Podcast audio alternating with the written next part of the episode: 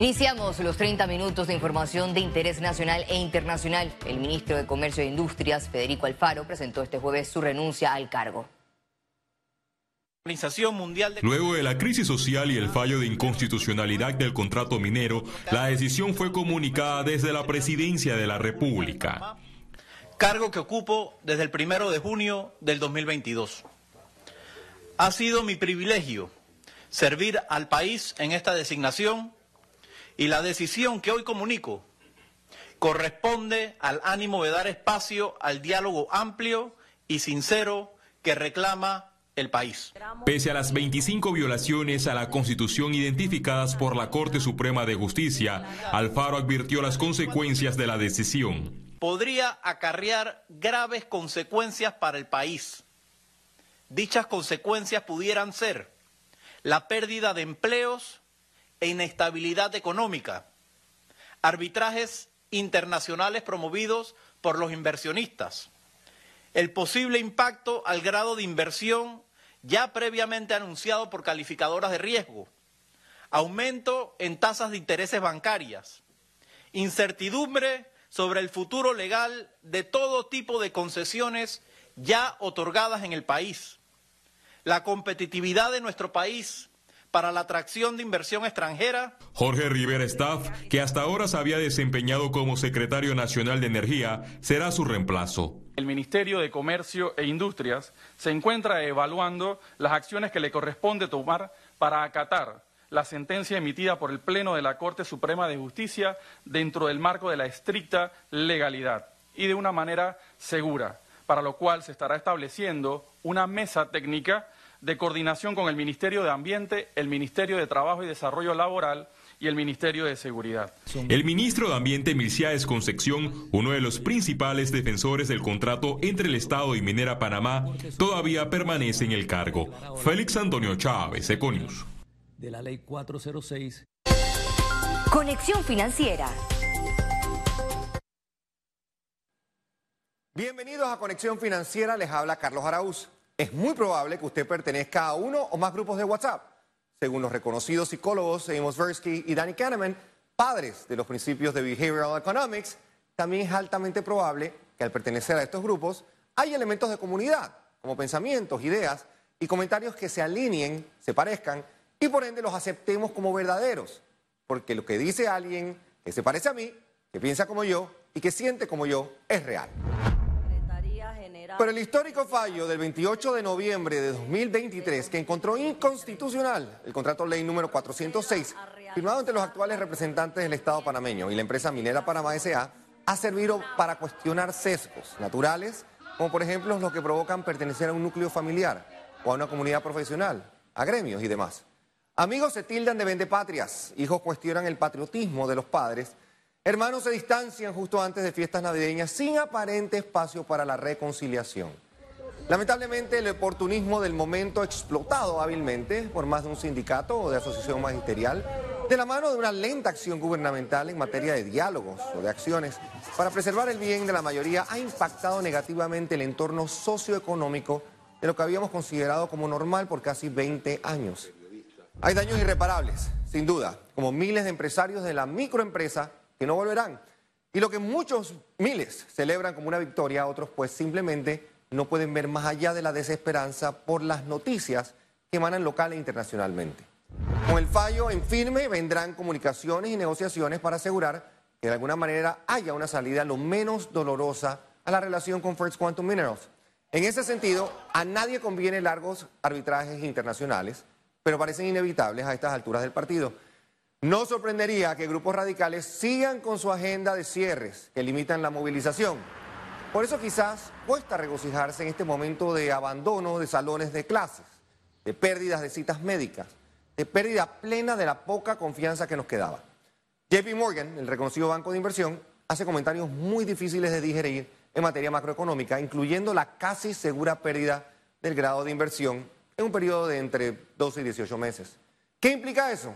Menos acceso al crédito para los más vulnerables, menos inversión extranjera directa, que a la postre es la que crea empleo bien remunerado, encarecimiento de la deuda pública que, al ser ya exagerada, pues ahora limitará la asignación de recursos para hospitales y escuelas. El referido banco proyecta un ajuste en crecimiento al 3.5%. Si no entendemos esta coyuntura como el más serio llamado a fortalecer nuestras instituciones, a elegir a nuestros gobernantes después de un largo ejercicio de estudio y análisis, a empujar en unidad la economía circular, la participación activa en los mercados internacionales con bonos verdes y azules, a promover la educación del más alto nivel y a hacerlo todo dentro de un gran plan país, pues el momento pasará y los problemas seguirán. Esto fue Conexión Financiera y nos vemos la próxima semana.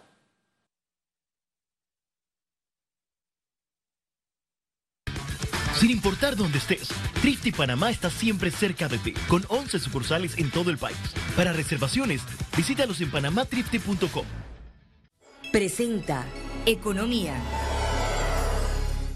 La salida de la mina Cobre Panamá de la economía del país representará menos ingresos al Producto Interno Bruto y un golpe a la empleomanía. Economistas y otros analistas lo explican en la siguiente nota.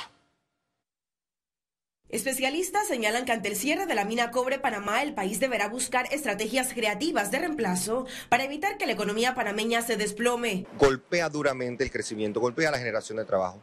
Tenemos que tener entonces claridad en el cómo se va a hacer eso y cómo se van a reemplazar esas fuentes de empleo, así como también la sostenibilidad. Yo hago mucho énfasis en el Panamá que sigue. No nos concentremos solo en el arbitraje, no nos concentremos solo en un fallo. Eso es un, es un accidente muy temporal. Lo que tenemos que velar es por el mediano y largo plazo para entonces asegurar crecimiento. Ese es el principal problema. Estamos hablando de un aporte del 4, 4.5, otros dicen 4.8% al Producto Interno Bruto, eh, la empleomanía de más de 7 mil trabajadores, eh, el aporte a la economía, porque al quitarle un porcentaje de una actividad económica, obviamente eh, va a haber una ausencia de esos ingresos y por ende no se van a poder contabilizar. Ante este escenario surge la interrogante de si habrá actividades económicas que puedan reemplazar el aporte de la minería. No es fácil porque el país no lo logró en los últimos años después de la pandemia.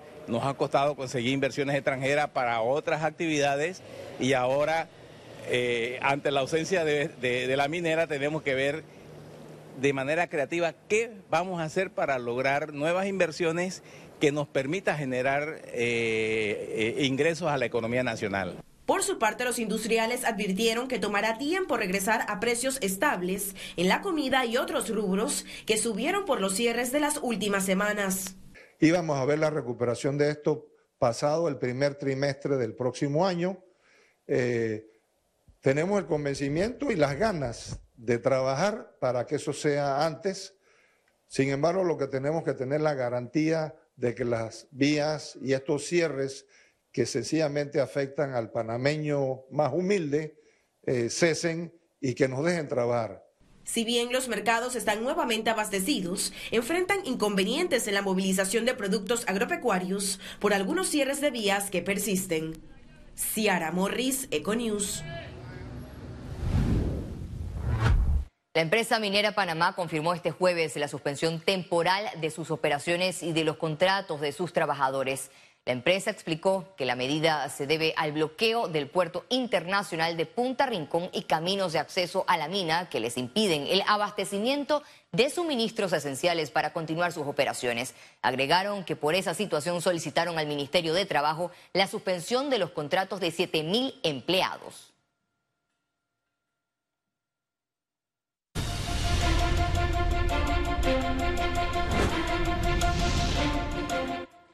El candidato presidencial Rómulo Rux aclaró unas declaraciones que dio en torno a Minera Panamá.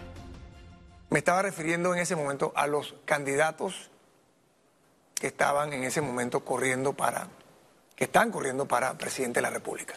No me estaba refiriendo, y lo dejé muy claro ahí, a las personas que legítimamente tienen ese interés, que tienen legítimamente esa preocupación, que como tú has dicho, eh, ha quedado muy clara en lo que nosotros vimos en la protesta y lo que estamos viendo en los resultados del fallo de la Corte.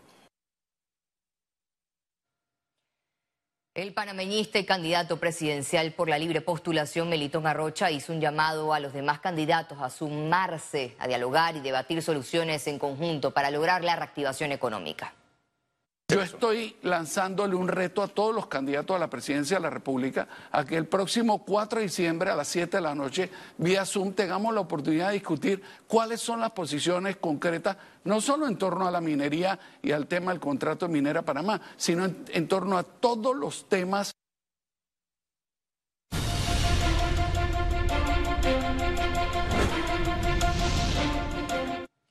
Seguimos con otras informaciones. Este jueves el Ministerio de Educación liberó el pago a los 17 mil docentes que mantenían paro laboral. También los convocaron a un diálogo para coordinar el retorno a clases el lunes 4 de diciembre y el cierre del año escolar 2023.